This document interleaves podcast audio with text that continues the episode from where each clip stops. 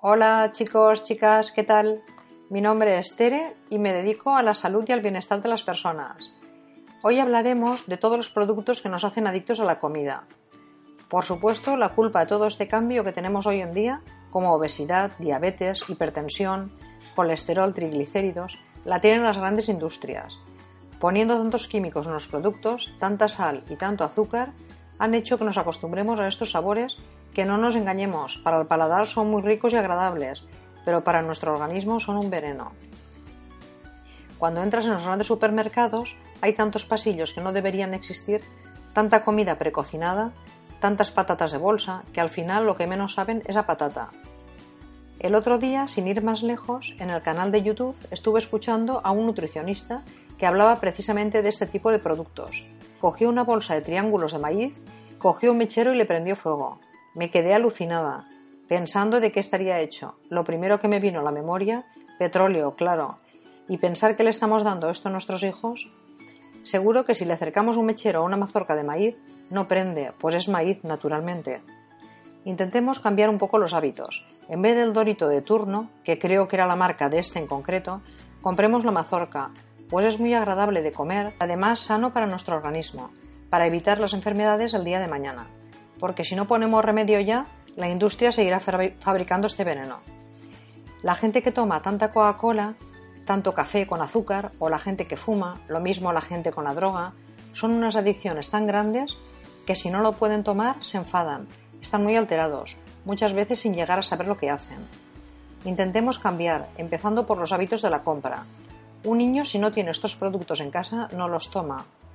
O sea, que aunque suene duro, Muchas veces los padres somos los que alimentamos esta serie de comportamientos, por la cantidad de azúcar que toman, ya que es tan barato que a la industria le interesa ponerlo.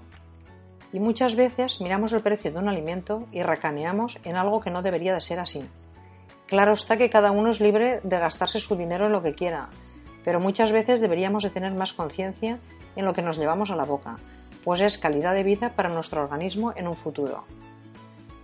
La comida se puede convertir en un sustituto del equilibrio emocional. ¿Cuántas veces hemos pagado nuestras frustraciones dándonos un atracón de comida, o bebiendo alcohol, o tomándonos una tableta entera de chocolate? En concreto, yo tengo una amiga que todos los lunes se pone a régimen. Y claro, el domingo se zapa una caja de bombones y siempre dice lo mismo.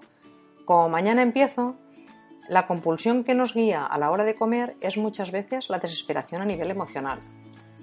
Las dietas no funcionan porque la comida y el peso son los síntomas y no el problema. Digamos que el hecho de concentrarse en el peso es una manera de no prestarle atención a las razones por las cuales tantas personas recurren a la comida cuando tienen hambre. Esto naturalmente es reforzado por nuestra sociedad, la cual focaliza su atención en los kilos de más y en las calorías consumidas. De alguna manera, la preocupación por nuestro cuerpo enmascara preocupaciones aún más profundas. Cuando comemos de manera desequilibrada, estamos cuidando mal de nosotros mismos.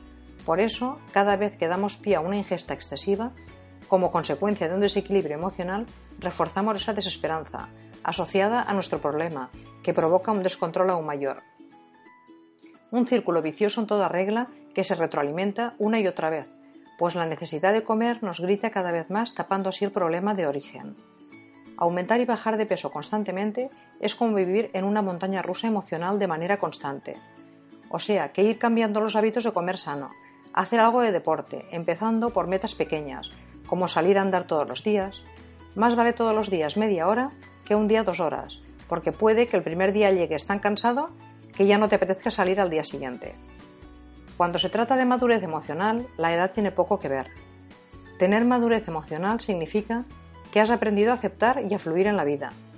Os aseguro que cuando llegas a este punto eres más feliz y te sientes mejor.